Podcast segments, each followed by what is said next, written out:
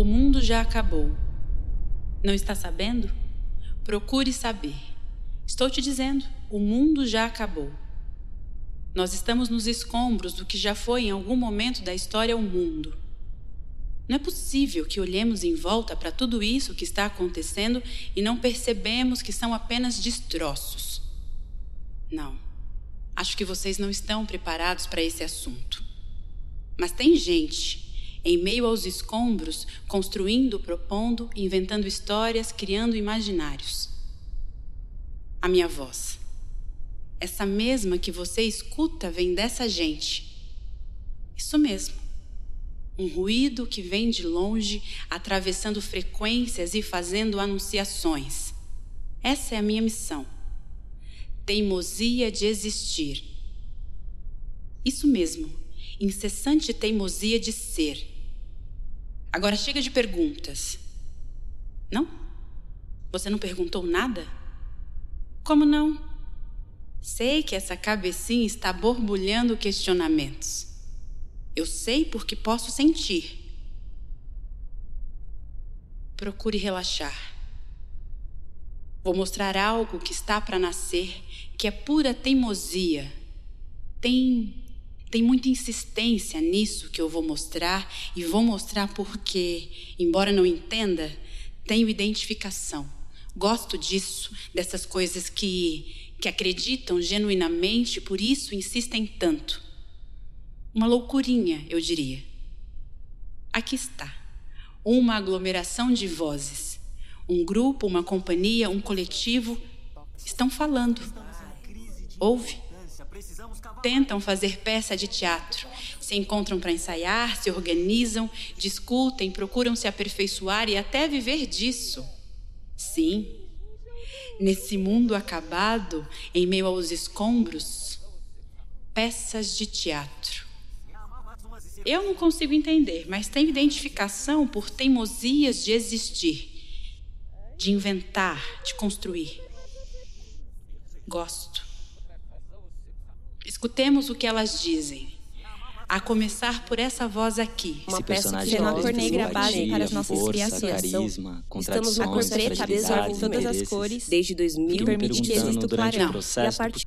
Vou começar por essa aqui era e um pensando, né, esse Algumas pessoas, assim como eu, já faziam parte do Negro é, zonas de fronteiras entre a obra e também não. Preciso organizar. Calma, tenha paciência, por favor. Vou tentar novamente. Viu como elas vêm com força, querem emergir? Se acalmem, vozes. Agora sim, podemos iniciar. Vai começar ou já começou? Foi na cozinha da casa da minha mãe, casa que ela prefere que eu chame de minha também, em dezembro de 2015, que os primeiros rabiscos do que viria a ser a minha dramaturgia Fala das Profundezas começaram a aparecer. A cozinha, lugar de tantas feituras da minha mãe, Dona Sueli, que ela por sua vez aprendeu com a minha avó, Dona Dirce. Feituras materiais e materiais que me compõem. Ali, em meio ao som das panelas e ao cheiro dos alimentos, no fluxo da casa, nas conversas, no amor, nos falatórios e discussões entre a minha irmã Bruna, minha mãe e eu. Rabiscos são coisas despretensiosas, sem capricho ou acabamento, por isso chamei de rabiscos para tirar qualquer expectativa que poderia vir a ter comigo mesmo, porque onde já se viu dar a escrever peças de teatro, esses textos cheios de articulações e poesias, com frases que por detrás estão cheias de significados que fazem a gente gastar muito tempo tentando entender. Era assim que eu pensava até então. Rabiscar umas coisas sem pretensão era uma forma de existir de um jeito diferente. Existir ali, nas palavras que antes eram imaginações, que ficavam colorindo os meus pensamentos, amo me perder na minha imaginação, desde criança. E desde criança curtia muito ficar sozinho, inventando histórias e correndo pelo quintal, brincando com a terra e com a grandiosa árvore de chorão que ficava perto do portão de madeira lá de casa. Por isso, quando me recordo dessa infância e da adolescência, questiono quando é que exatamente Fala das Profundezas começou a ser escrita? De onde vêm as nossas fabulações? O quintal de casa era o dínamo da minha imaginação. Mesmo com tantos problemas familiares, em decorrência de sermos uma família preta e pobre no Brasil, sobrevivendo em uma cidade. Eram três casas, e nelas viviam minha avó, a dona Dirce, o padrasto da minha mãe, o senhor Armindo, meus tios Zelão e Flávio e Tadeu, meus primos David e Tiago. Na minha casa eram eu, a minha mãe, o meu pai, Luiz Antônio Cândido, e a minha irmã. Além disso, recebíamos visitas de familiares, principalmente do lado da família do meu pai, e muitos, mas muitos amigos. O quintal vivia repleto de gente e os nossos aniversários eram sempre comemorados com festas. Tive uma infância feliz, brincante e cheia de música. Acontecia de tudo ali. Histórias pipocavam na minha mente e eu as transmutava em desenhos e brincadeiras com bonecos de personagens de animações.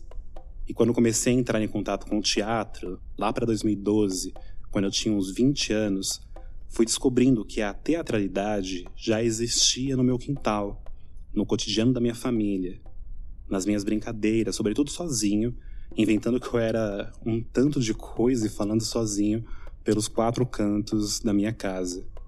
Não quero dar margem para que pensem que estou esvaziando a importância da produção de conhecimento científico nas artes, etc. Não é isso. Apenas sinto que é preciso contrastar o que aprendemos sobre o que é teatro nas instituições de ensino com o que acontece no convívio de uma família preta com todos os seus saberes e a sua cultura. E juntar esses saberes, apreendidos no quintal de casa e nas instituições, sem hierarquizá-los, é fundamental para eu poder fazer teatro. De onde o que chamamos hoje de espetáculos de teatro e dança saíram, se não de reuniões de roda de povos pretos originários do mundo, com os seus conhecimentos e sentimentos sendo expressados em festas, em músicas, em danças, em crenças religiosas. As falas da minha peça são também os acontecimentos do meu quintal que ninguém nomeava, mas sentiam na pele e clamavam nas vozes esfomeadas que pronunciavam palavras urgentes, dizeres de tantos Brasis subalternizados até hoje. As profundezas da minha peça são o nosso próprio quintal, conquistado pelo meu avô materno, José Benedito Costa, migrante de Uberaba, interior de Minas Gerais, para a cidade de São Paulo à procura de trabalho nas indústrias, como tantas outras pessoas na década de 40 a 80, mais ou menos. Imagino quanto de empenho que ele teve para comprar o terreno da minha família que eu vivi nos meus primeiros 25 anos da minha vida e que minha mãe e a minha irmã moram até hoje, em São Caetano do Sul. Não conheci meu avô, e meus tios Elon e Flávio contavam que ele havia morrido no próprio quintal quando infartou e caiu dentro do poço que estava cavando. A minha mãe tinha dois anos e agora, dizendo isso, percebo quanto essa história sempre foi um mito na minha infância. Por muitos anos, até o quintal ser reformado, convivemos com aquele poço que o meu avô morreu enquanto cavava. Cavar. Eis aí mais uma conexão ancestral que fala das profundezas faz com aquela terra do quintal de casa.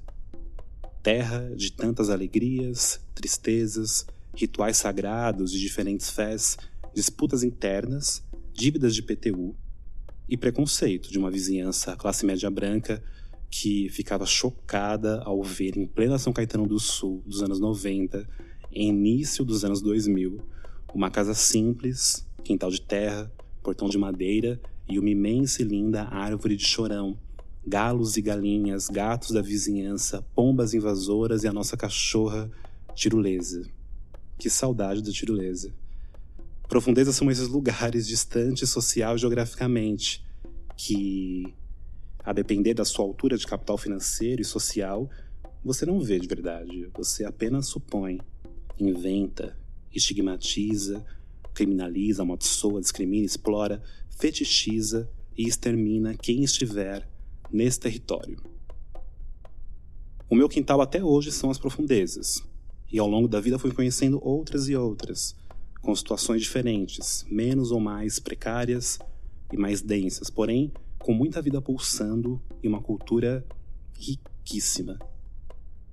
Mas Fala das Profundezas não é uma peça autobiográfica.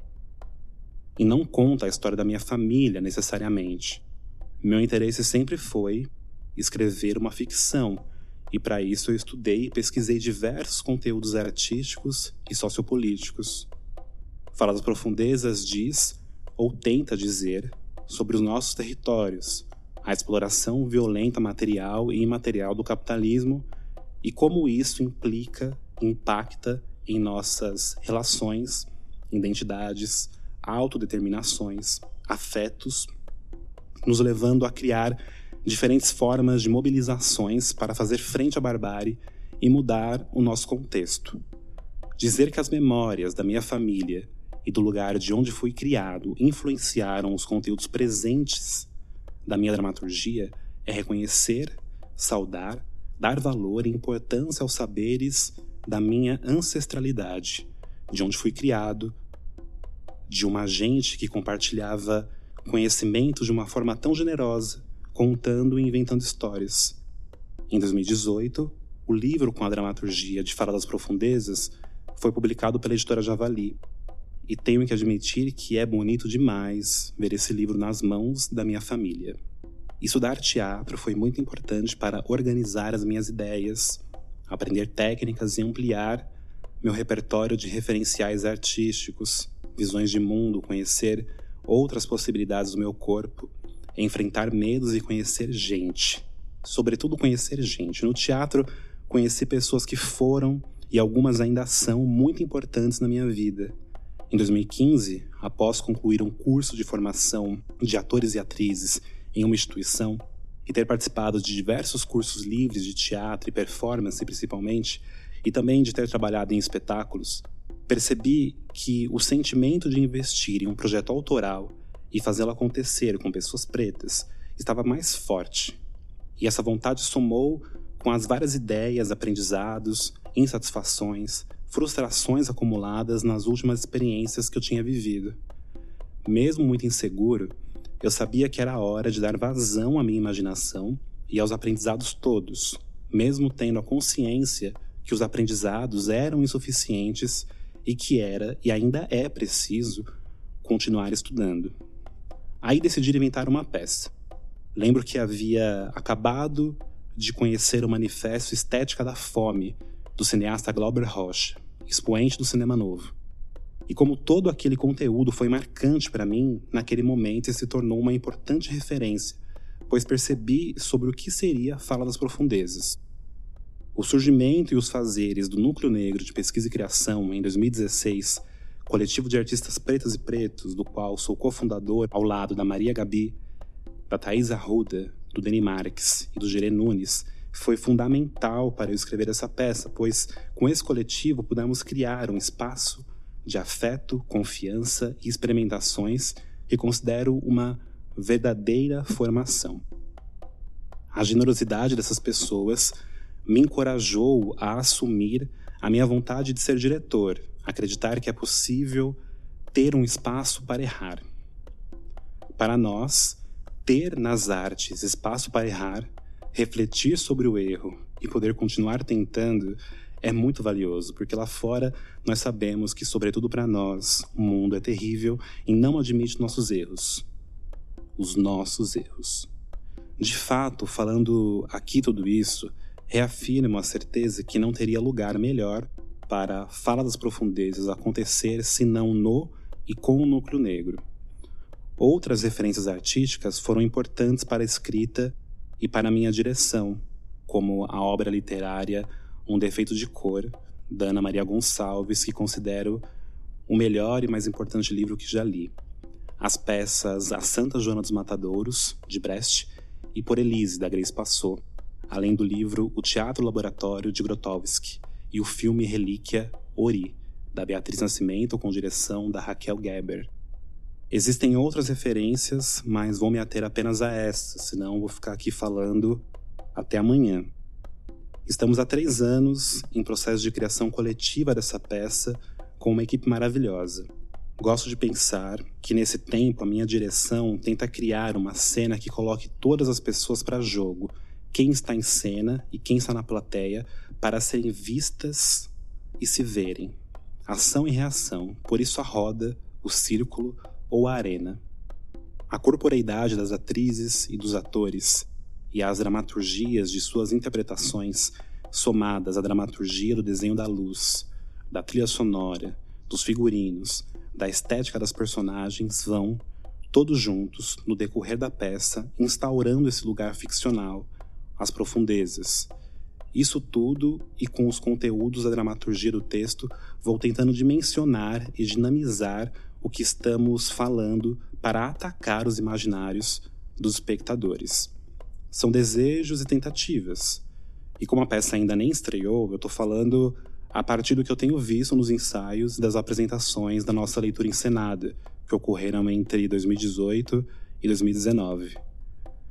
Por aqui, eu tenho certeza que continuaremos nos cuidando e, quando for possível, finalmente iremos nos encontrar corpo a corpo no teatro. Corpo a corpo no teatro. Interessante. Deu para saber por onde vamos caminhar nesse exercício de escuta. Por agora escutamos a voz do Gabriel Cândido. Existem outras vozes aqui.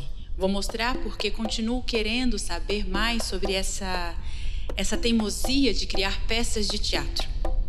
Não entendo, mas é certo que algo está para emergir.